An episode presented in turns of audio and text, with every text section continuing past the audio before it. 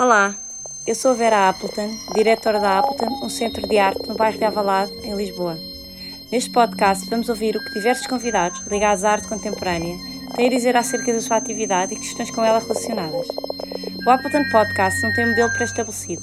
Pode tomar a forma de uma conversa com o convidado, de uma conversa com mais de um convidado, de um monólogo, que as circunstâncias propiciarem. Também não há assuntos pré-definidos, eles irão variar em função do convidado e do contexto. Mariana Gomes, Faro, 1983, vive e trabalha em Lisboa e é formada em pintura pela Faculdade de Belas Artes da Universidade de Lisboa.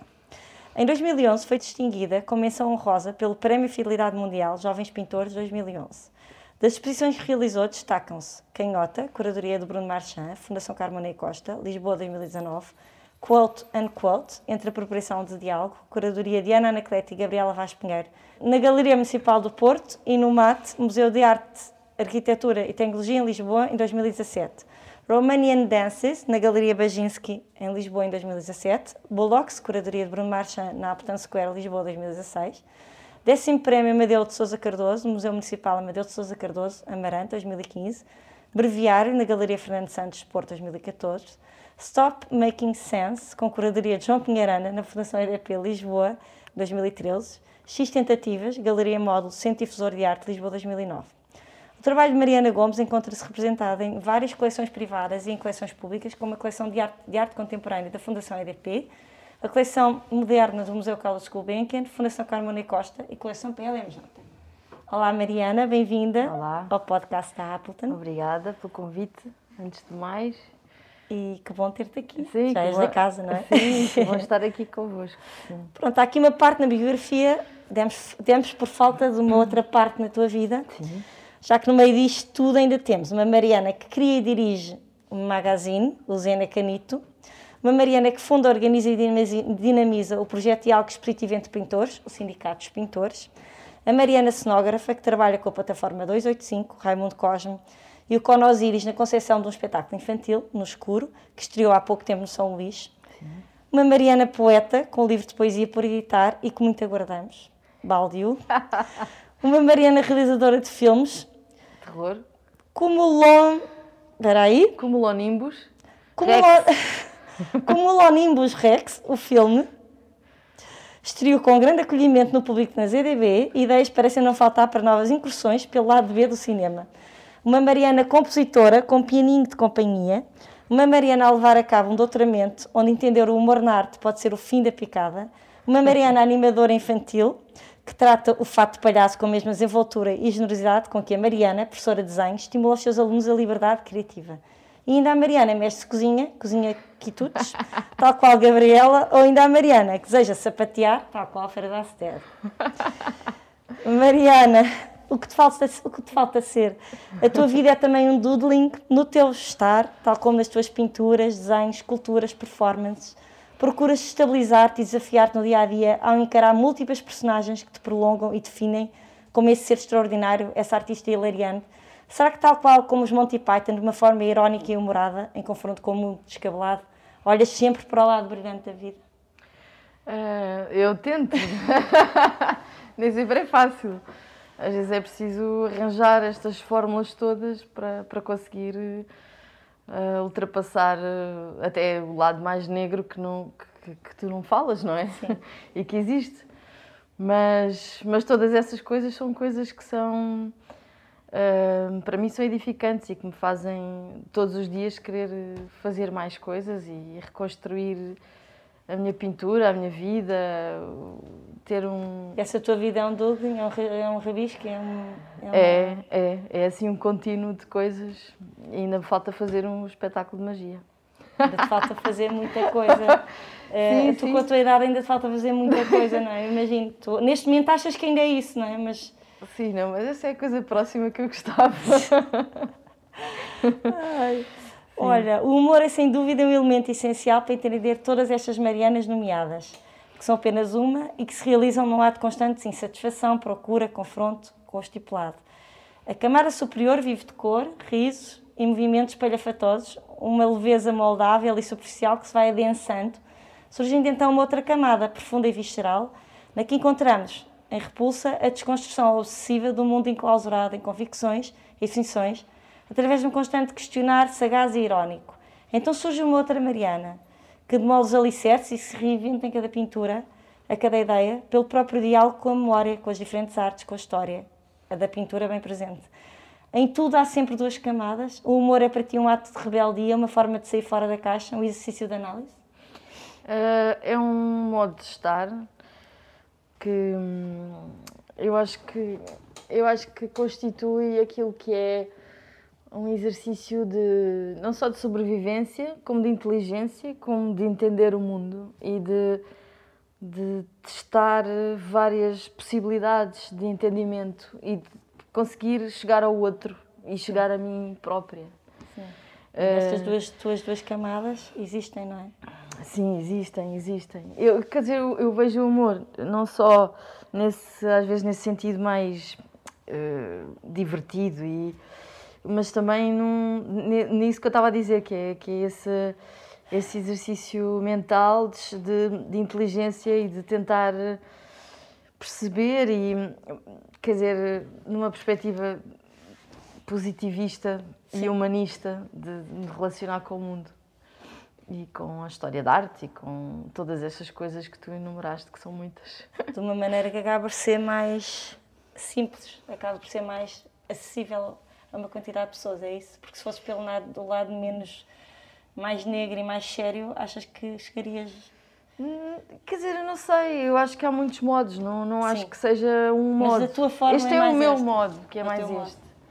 Para ti é mais fácil chegar por aí, não é? Na verdade. É, é mais natural. instintivo, não é? É mais natural. É mais, está em ti, não é? Faz parte do que tu és. Está em mim, sim. Também é um bocado genético. Sim. Essa necessidade de reinvenção, não é? Sim. A criação é um ato de pesada introspeção em que o artista entra em confronto com ele mesmo e com o mundo. No teu caso, ainda que com a ajuda dos teus pintores vozes, gravitas entre o lado animal primário de sentir e o apelo à razão. Nessa medida, o reino, as vísceras, os tão referidos cocós são expelidos para a tela e chegam a nós com a mesma intensidade com que o Saturno Goya devora os filhos. Voltamos às duas camadas, em que no teu caso a cor e o humor entram em confronto com algo mais íntimo, pesado e melancólico. Os estados de alma mais terroríficos podem ser coloridos e burlescos. À medida, que, à medida que avanças com o trabalho e não há de conclusão, sentes que te libertas de todos os teus espectros. Ou tal qual Sísifo ao chegar ao cume, sentes que a pedra que carregas volta a rolar montanha abaixo para tornar de novo a carregá-la até ao alto da montanha. Volta, eu acho que isso é, é o drama de todos os artistas. Essa é a tua identificação. E o drama da insistência também, de, de, qualquer pessoa, não é? Só que o ato criativo tem essa coisa de, de rolar a pedra e de, de estar sempre nesta tarefa constante. Mas eu hoje dizia uma coisa, hum, pronto, não quero parecer professoral nisto que eu vou dizer, mas um aluno estava-me a dizer. Uh, ah, uh, eu estou a fazer uma coisa muito. Estes trabalhos eram muito negros, muito escuros, isto não, não, não sou nada eu.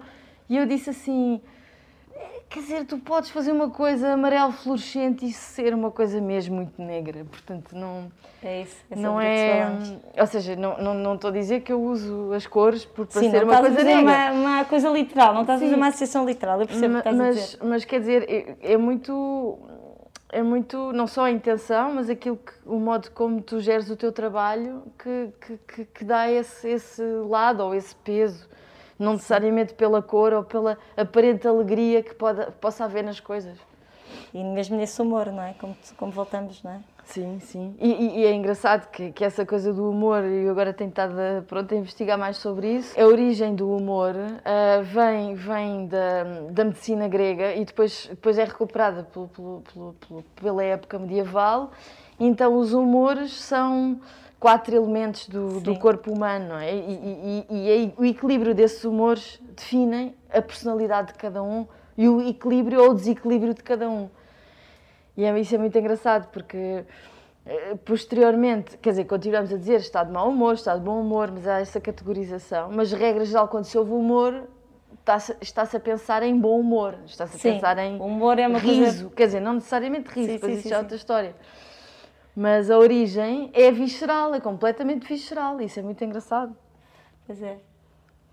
E, pode, e é profundo, não é? Na verdade, não é uma, é uma coisa que pode vir do fundo e, e, e quando vemos. É, é, profundo e escatológico. Escatológico e o chamado humor negro, não é? Temos que lhe pôr a palavra negra à frente para as pessoas perceberem que aquilo é um, é um humor, como tu dizes, é um humor que pode estar no fluorescente a falar de uma monstruosidade, não é? Não, Sim, não- sim. Uma coisa não implica a outra, não é, não é essa associação direta, não é?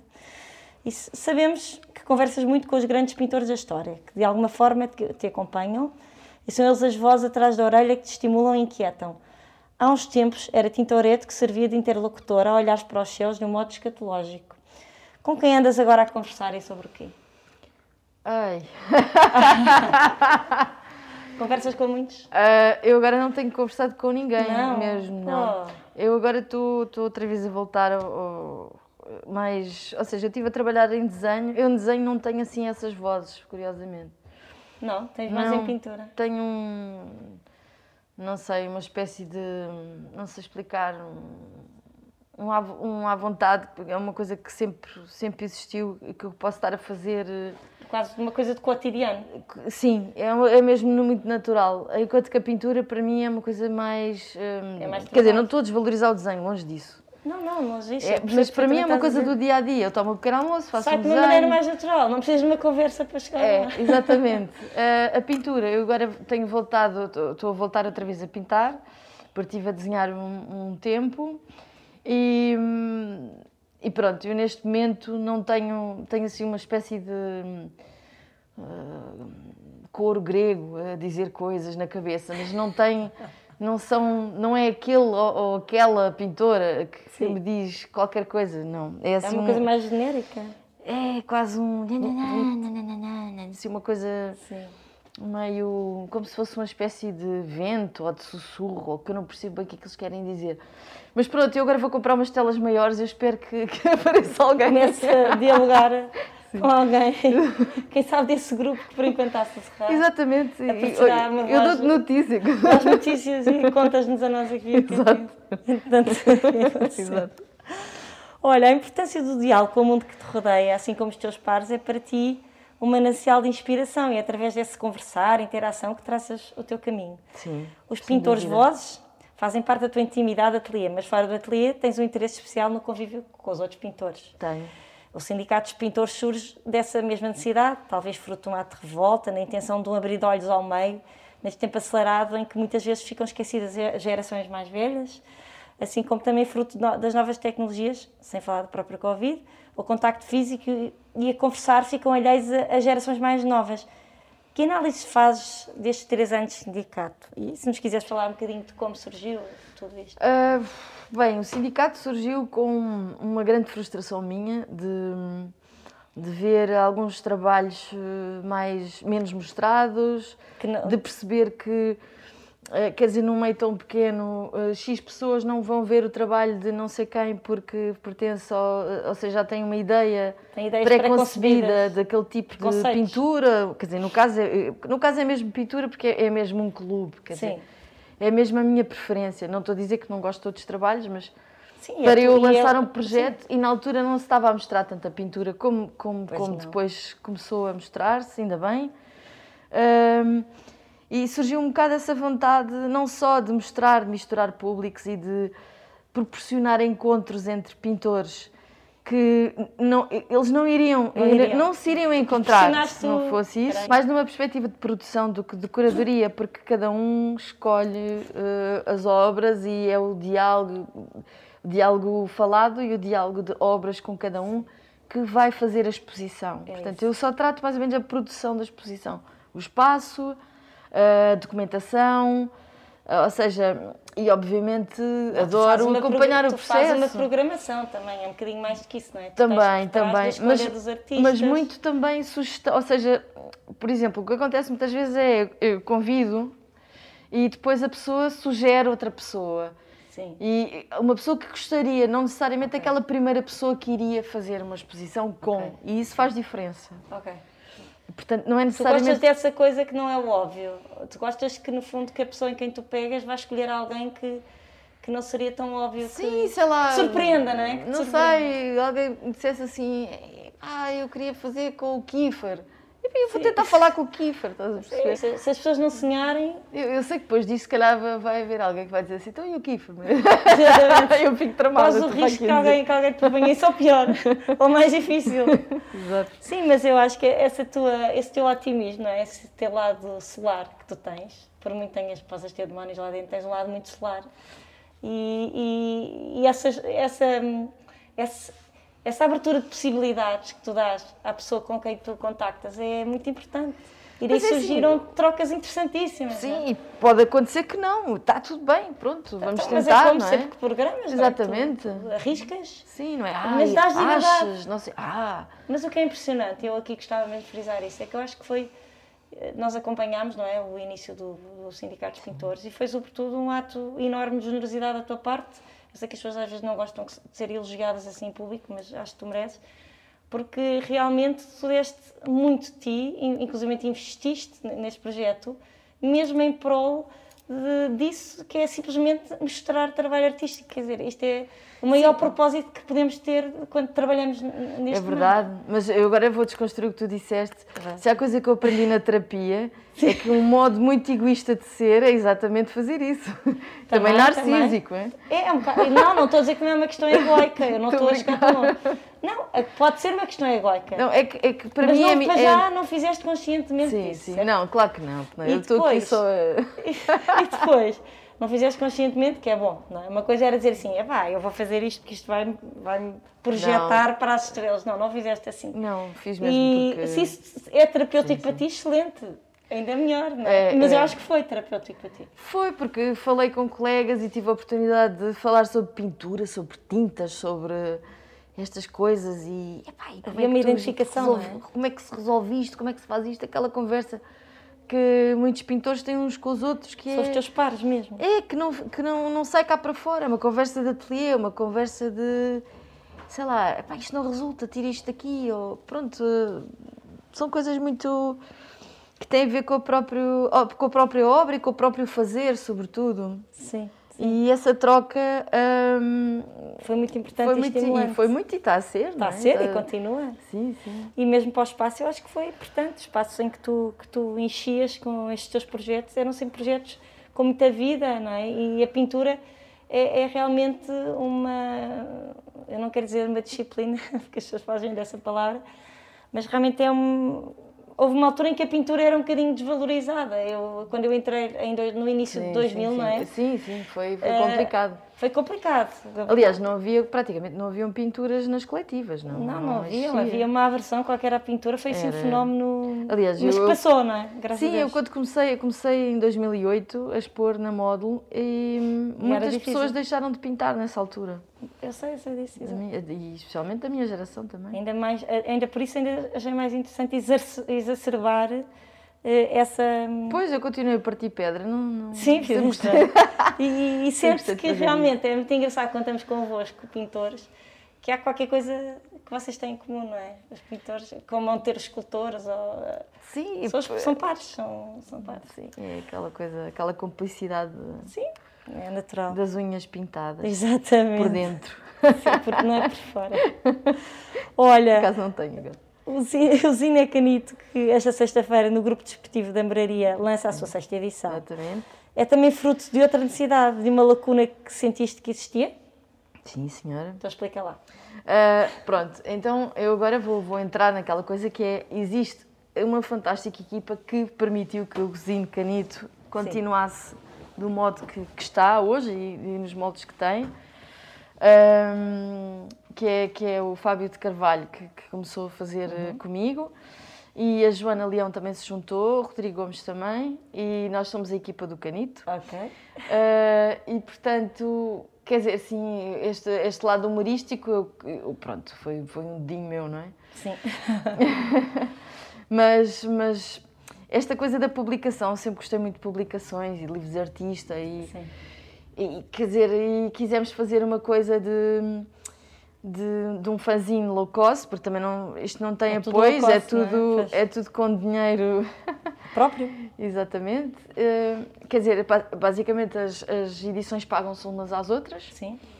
eh, e, e isto surgiu da necessidade de haver um, um, um projeto específico de artistas convidados sobre o humor ou inspirado no humor, quer dizer, não, não numa coisa necessariamente tipo a, a paródia ou uma Sim, coisa sim, desse género, sim. uma coisa que, que vem na esteira da, da arte contemporânea. E, pá, e se tu fizesse um trabalho hum, humorístico, como é que tu farias isto, não é? Eh, Tens estas páginas, então depois também há a fotonovela. Depois quisemos fazer um- uma coisa estilo revi- entre a revista popular foleira e Sim. revista de variedades e artística. Portanto, é assim uma Só coisa um bocado humor, não é? Esquisita. Tens noção que só isso é humor, não é? Só Sim, é isso. verdade. É, é, é um bocado esquisito aquilo. Eh, mas, mas agora em setembro vamos fazer eh, três anos. Como é que é possível? Também? E vamos ter uma edição especial dos três anos. Ok. Eh, vamos ter, em princípio, bom, não, se calhar não posso divulgar, mas não posso, não. Eh, pronto, vamos ter eventos especiais Pronto, à, é à volta disso, sim, Em com muitos artistas, saberemos. com muitos artistas envolvidos e vai ser uma festa que Uma esperemos festa sem bonita. máscara. Ou com Alzheimer's, não sei. Exato. Olha, se as tuas pinturas começam na loja quando estás a escolher as cores, onde começam os teus filmes, os teus poemas, os teus acepipes? Quando é que entras no processo de criação? És uma pintora incansável, quase obsessiva? O processo é o mesmo quando realizas um filme, escreves ou cozinhas? Ui. São processos Ah, diferentes, não é? Imagino. Ou acaba por ser idêntico? Eu acho que a única coisa que eu vejo em comum, o resto não sei, é um bocado disforme, não sei explicar. É difícil Mas é uma, não é? é uma vontade muito grande de Sim. fazer. Sim. E essa vontade muito grande de fazer é que Te impulsiona. me impulsiona e, e, me dá- dá-me gosto, não é? Enquanto estou a fazer as coisas, quando. Não sei dizer assim.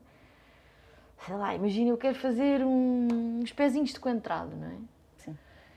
E epá, eu começo ali e tal, os pezinhos, e procurar os melhores pezinhos, eh, ver os melhores ingredientes, ingredientes. fazer, eh, Isso comprar é igual a boa- escolher as tintas, boa calhar. comida, eh, ou seja, bons ingredientes para poder fazer um prato e depois estou ali, se for preciso, uma tarde inteira a fazer aquilo.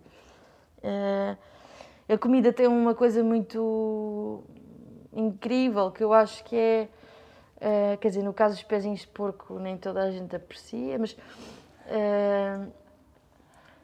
mas é essa, gene- ou seja, não é uma generosidade, é uma partilha, não é? E Sim. as pessoas depois Mas é para partilhar, não é? é, que aquele é, mesmo exato. para. Quer dizer, as coisas todas têm isso. Tem- Mas na Mas comida, a comida convívio, é, não é? a comida. A É à volta de comida uma mesa, não é? É, Tu associas a comida é. depois a um encontro, um É. convívio, a um...